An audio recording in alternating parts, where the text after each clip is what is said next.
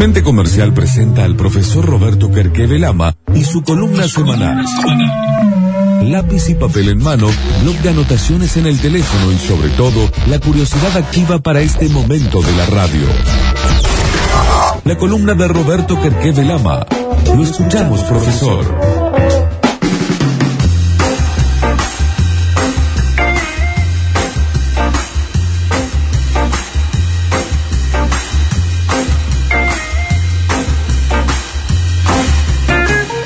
La columna de hoy tiene que ver con 10 lecciones de liderazgo ¿sí? que del, de este bendito 2020.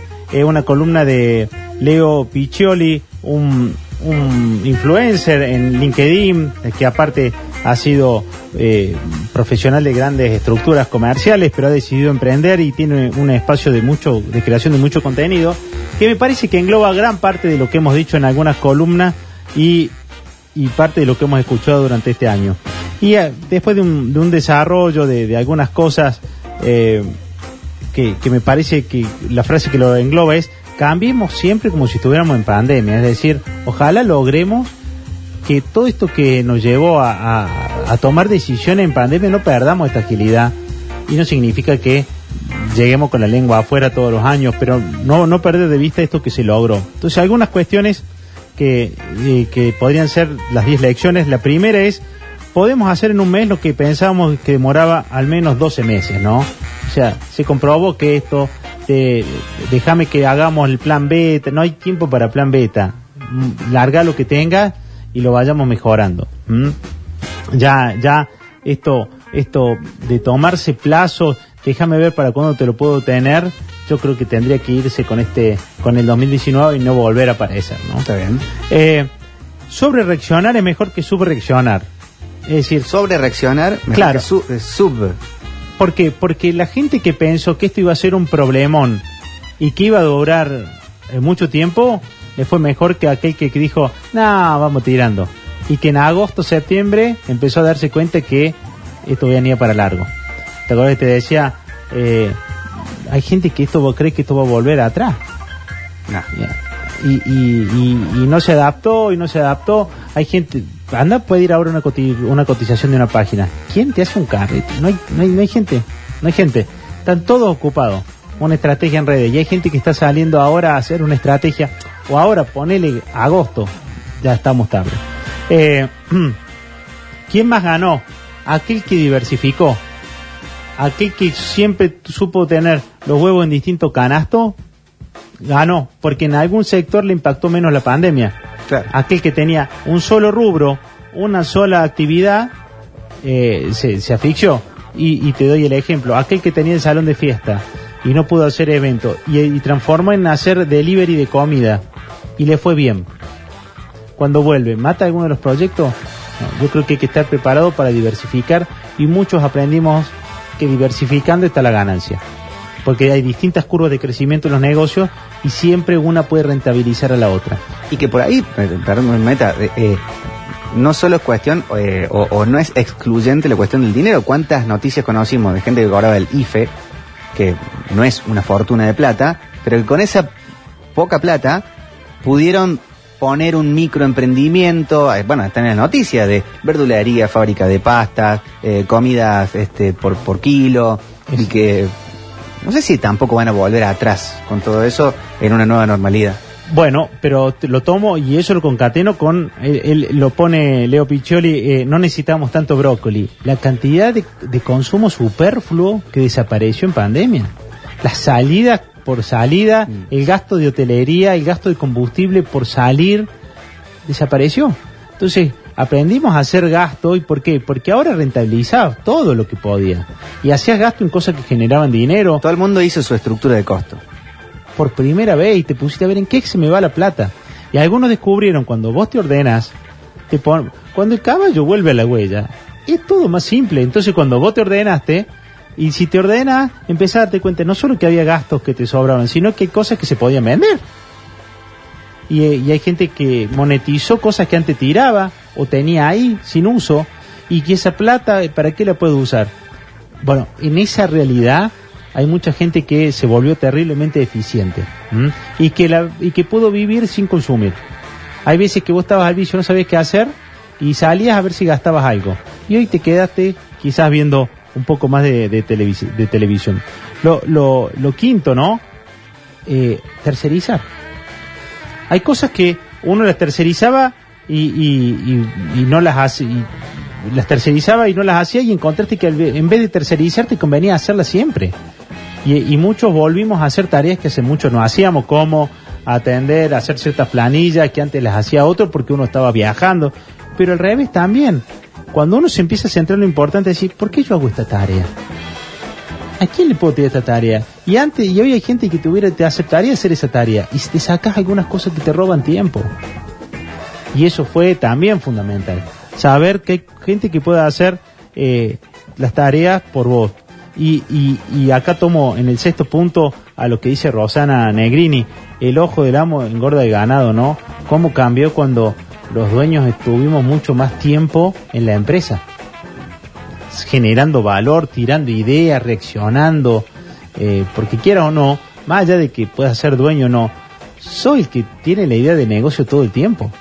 Y ante el cambio de la pandemia, poder tirar ideas, poder... Eso ha sido terriblemente nutritivo, nutritivo pero muchas empresas recuperaron al, al insumo más valioso. ¿Mm? Lo tuvieron al dueño un rato trabajando con la gente.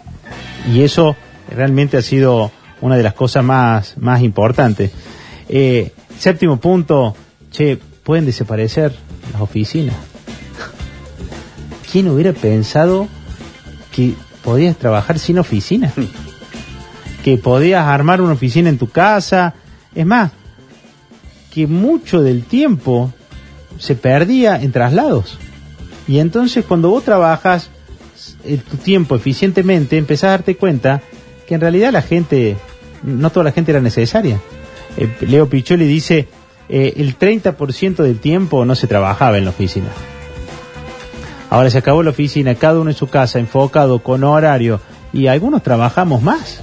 Se te metieron más reuniones, en mi caso las reuniones de los viajes y los traslados desaparecieron y se transformaron en horas de trabajo. Y empezás a darte cuenta que cuán- con menos gente se podría haber hecho la tarea. Por último, y les dejo eh, quizás acá las, la- lo- los dos lugares, los tres puntos más duros, ¿no? Eh, hay gente que descubrió que su negocio puede quebrar. Mm. Y es la parte durísima. Y, y- y- y también hay, hay gente que descubrió que su salud no era para siempre. Este, creo que fue la- el año que, y nosotros la sacamos quizás dentro de todo bastante barata, pero Con fue el- madera. Toquemos madera, pero fue el año que voy a decir, che, dice, ¿parece cerrar esta empresa? ¿Esta empresa cierra? ¿Este tipo tira la toalla? O mira quién se enfermó y, y quién, quién nos la está contando. Y creo que la parte más dura de, de esta pandemia y también que hay gente que perdió el puesto. Y que acá hay una indemnización, una doble indemnización, pero que cuando eso caiga, eh, como todas estas cuestiones forzadas y contenidas, hay tipos que no estuvieron a la altura. Que desde septiembre a agosto no están trabajando. Pero porque saben que, que ya están en otra. Si se puso la lupa en la estructura de costos de una casa, o de un adolescente, o de alguien que vive solo en un departamento, una micro, pyme, gran, lo que sea de empresa, recontra lo hizo. Y, y en eso te digo, ¿qué pasa cuando en la mala vos encontrás estos tipos que te responden siempre? Claro. Me tocó ver una estructura de vendedores, Con de, o- mucho valor. de ocho vendedores, había vendedores que tenían, entre tres vendedores, el 88% de la facturación en un mes. Y, y, y de los cinco, hay uno que hace cuatro meses la producción es cero. Y saben que no puede echar. Ahora, ¿cuánto jode un equipo esto? Eh, ¿cuánto, ¿Cuánto duele en un equipo? Entonces, eh, hay puestos que desaparecieron, hay empresas que desaparecieron, y esto pasó en días. Mm. ¿Mm? Eh, la, la, el liderazgo, ¿no?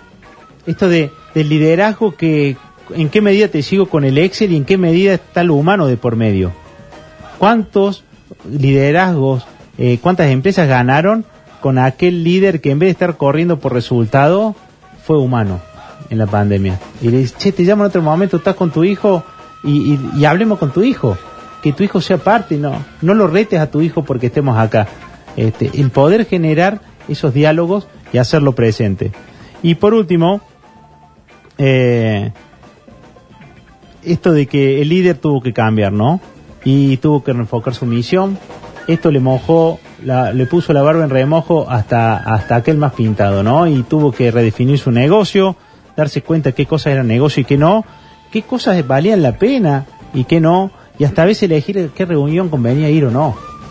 Eh, en qué medida estabas arriesgando tu vida en ir o no a un lado y, y en qué medida estás arriesgando tu negocio en ciertas decisiones. Y, y muchos tuvimos que reenfocar. Sí. ¿Y en qué medida conviene que yo haga o no haga?